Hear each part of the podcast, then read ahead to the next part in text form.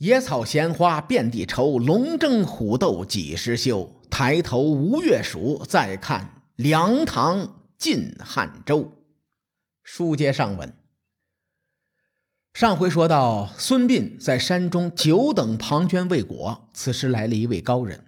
这人姓莫，名迪，是墨家创始人，而且是墨家的第一代巨子。莫迪来鬼谷拜访老友，他在鬼谷先生的住处与孙膑一见如故，二人相谈甚欢。莫迪问他：“你这一身惊天伟地之才，为何不出山求取功名呢？”孙膑回答：“哎呀，先生有所不知啊。”我师兄庞涓正在魏国效力，我二人有过约定，他要能在魏国抖起来，就会把我引荐给魏王。我这不正等他消息呢吗？莫迪很纳闷他感觉事情有蹊跷。庞涓早就挂帅魏国，名扬天下了。按理说，孙膑八百年前就应该接到书信，难道快递被弄丢了？也不像啊。莫迪琢磨着，和孙膑说：“我这就为你去魏国跑一趟，看看庞涓心里是个什么想法。”结果，莫迪一到魏国，发现庞涓说话那是云山雾绕，简直是拉二胡的丢了戏本没谱了。莫迪心知这小子不会举荐孙膑，于是他亲自拜见魏惠王。人的名，树的影。魏惠王一听莫迪求见，急忙走下台阶相迎，向他请教兵法。莫迪粗略说了一些兵法，听得魏惠王心潮澎湃，想请莫迪在魏国做官。莫迪目的达到，推辞说：“我是一个山野村夫，不习惯在朝为官。不过我有一个知己，是孙武的孙子，名叫孙斌。”此人有将帅之才，他现在正跟随老师鬼谷先生学习。大王为何不派人请他出山呢？魏惠王听完崩溃了。孙膑是个什么神仙人物啊？兵圣孙武的孙子，传奇鬼谷子的弟子，莫迪的至交好友，这么多大佬为他站台，这个背景可够深的呀。魏惠王追问。庞涓也是鬼谷子的弟子，他和孙膑谁更强一些呢？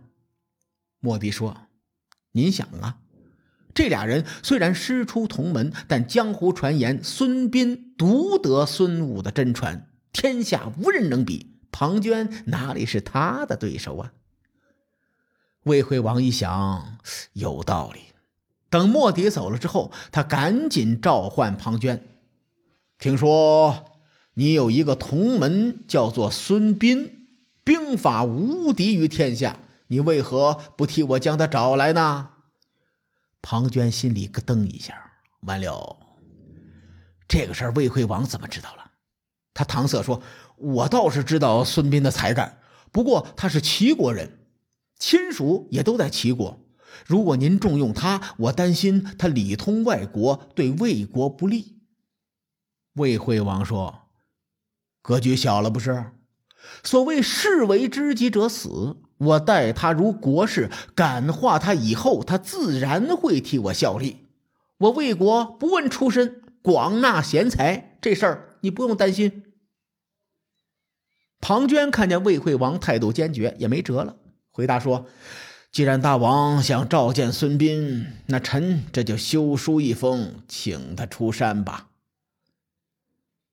话是这么说的，但庞涓心里偷偷琢磨着：如今魏国的兵权尽在我手，孙膑一来，必定会得到魏惠王的宠幸，到时候我这荣华富贵恐怕将要不保啊！可是魏惠王的命令，我又不能不听。如今之计，唯有等这个孙子前来，我再设计弄死他。庞涓写好书信之后，呈给魏惠王过目。魏惠王审批之后，又命人带着金银珠宝和庞涓的书信前往鬼谷迎请孙膑。这个孙膑拆开书信之后，读道：“庞涓托师兄之福，一见魏王便受到重用。今日我送信前来，履行当年你我分别时的约定，请师兄出山，我们共图大业。孙膑很是高兴啊，将庞涓的书信呈给鬼谷先生看。鬼谷先生读完，已知庞涓飞黄腾达，可这书信之中没有一句问候老师的言语。鬼谷先生知道庞涓是寡恩忘本之人，并没有计较。不过，鬼谷先生担心庞涓妒忌心旺盛，恐怕会对孙膑不利。本想出言相劝，可是魏惠王的使臣对他师徒二人郑重有礼，孙膑本人也跃跃欲试，他做老师的也不好出言相劝。于是呢，就让孙膑去找一只山花来占卜。此时时值九月深秋，孙膑见鬼谷先生书桌上的花瓶中有一枝菊花，便折下来呈现给了老师，然后又郑重地插回到花瓶中。鬼谷先生说：“这花虽然被折断，但是它生性耐寒，经霜不败，所以你日后恐怕会受到残害，但也不算大凶大难。”这花又被你供于桌上的瓶中，说明你会受到世人的敬重。瓶由金铜注入模具而成，与钟鼎同类。你以后将威震天下，铭刻钟鼎之上，青史留名。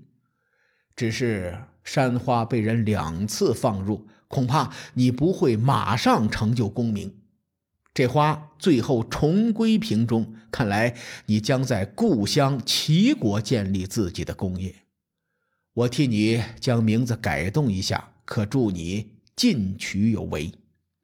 说完，鬼谷子在孙膑的“膑”字左边加了一个月字旁，从此孙膑改名为孙膑。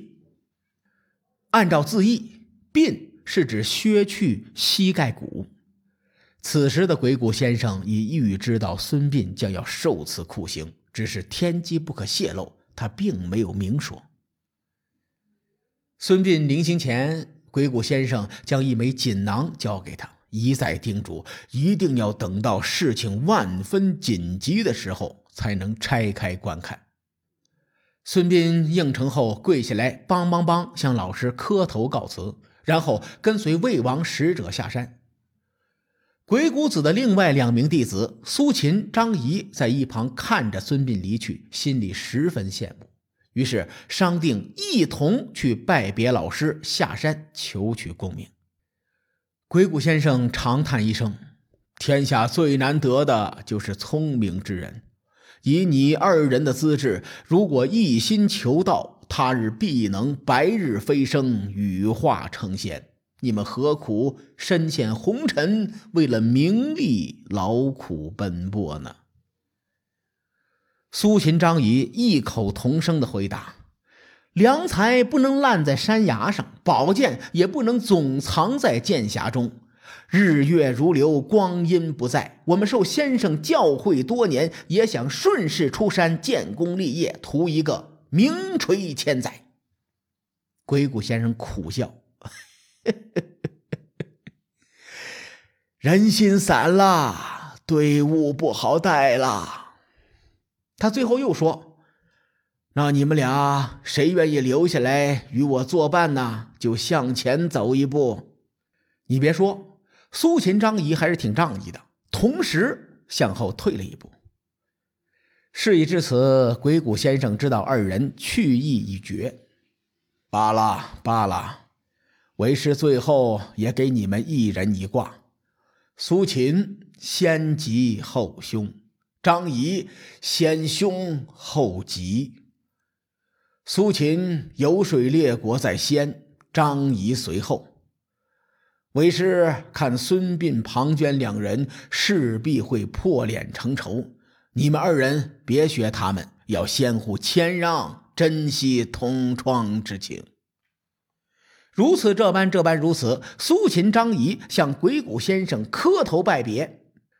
眨眼之间，鬼谷先生的门下弟子纷纷入室，这四个人都是惊天伟地之才。当真是天下风云出我辈，一入江湖岁月催。黄土霸业笑谈中，不胜人生一场醉。鬼谷先生志不在此，毕竟尘世如潮，人如水。数日之后，他动身前往蓬莱仙岛，后人传说他已得道升仙。话说孙膑随使臣来到魏国，便住在了庞涓的府中。他当面郑重向庞涓道谢，殊不知此时一场弥天大祸正在等着他。各位看官，欲知后事如何，咱们下回分解。